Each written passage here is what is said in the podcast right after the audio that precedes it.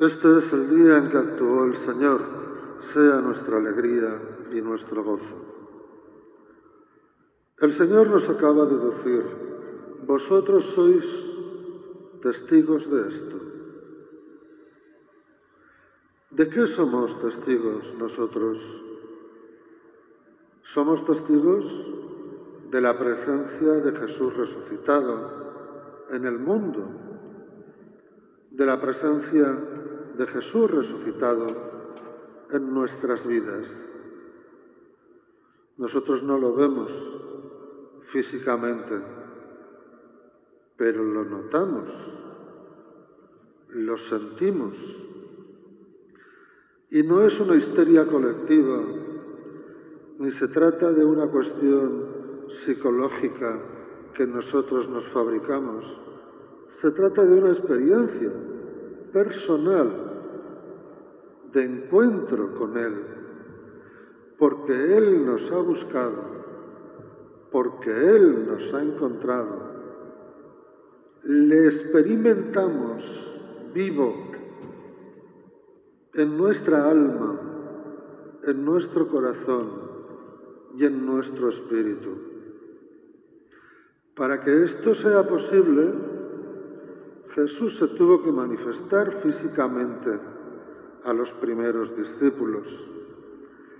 Ellos habían ido con él a todas partes, pero no habían entendido ni las palabras de Jesús, ni el significado de los acontecimientos pascuales de los que habían sido testigos.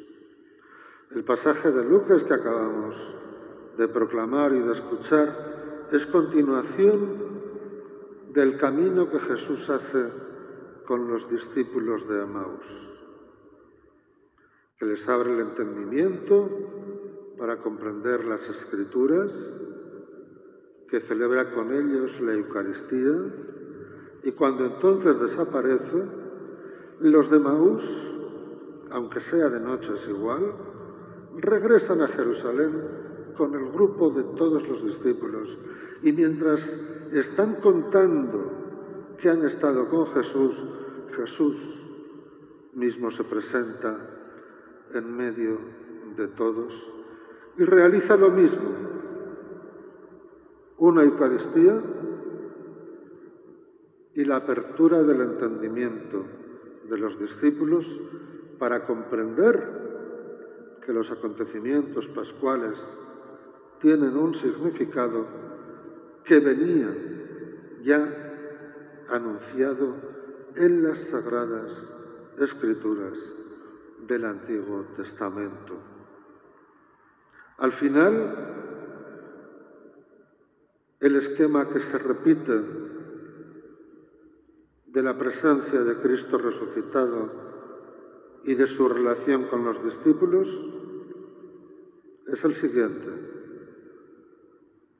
abre el entendimiento para comprender. Celebra la Eucaristía.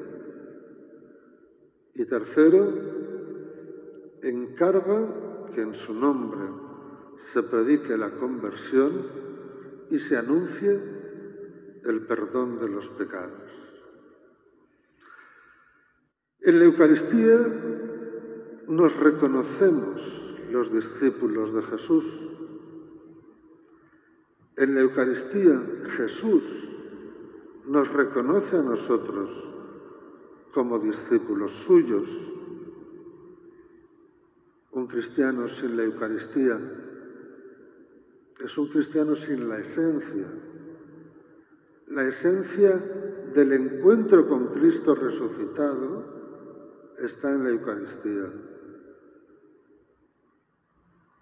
La esencia de ser cristiano está en el alimento eucarístico.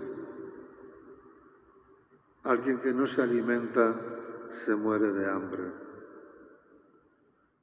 El cristiano que no se alimenta de la Eucaristía no puede llamarse cristiano porque se va a morir de hambre, de hambre espiritual, de muerte espiritual.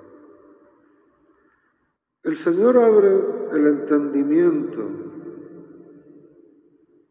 porque con los ojos solo no se comprende.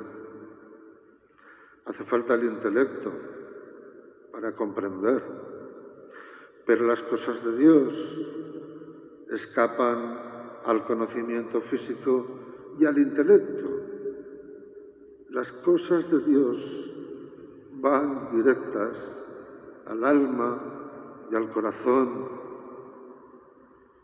Y si uno no experimenta a Dios en su alma y en su corazón, se lo está perdiendo.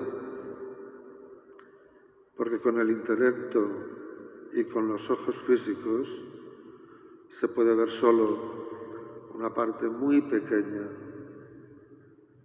Dios es espíritu. Por tanto, nuestra experiencia con Él también es espiritual. Cuidado porque toca lo más hondo del ser, el alma. No se queda en la superficie por el hecho de ser espiritual. Toca lo más profundo del ser. Él nos abre el entendimiento a través de su Espíritu Santo, que nos ayuda a aceptar, que nos ayuda a comprender a Jesús, que nos ayuda a ver el significado de su encarnación, de su predicación, de su vida, de su muerte y resurrección. Y nos encarga que en su nombre se predique a todos los pueblos la conversión y el perdón de los pecados. San Lucas es el evangelista de la universalidad por excelencia.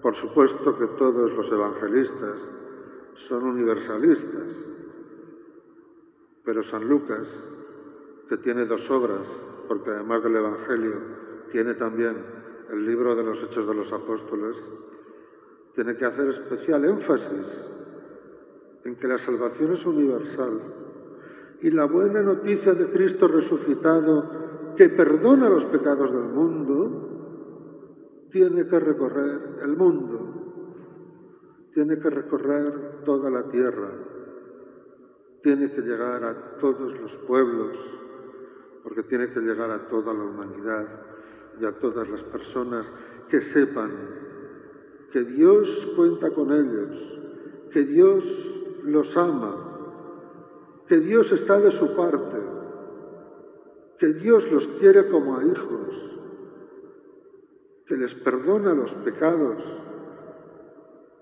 que Cristo ha dado la vida por ellos para reconciliarlos con Dios. Y que creyendo en el nombre de Jesús poseen ya la vida eterna.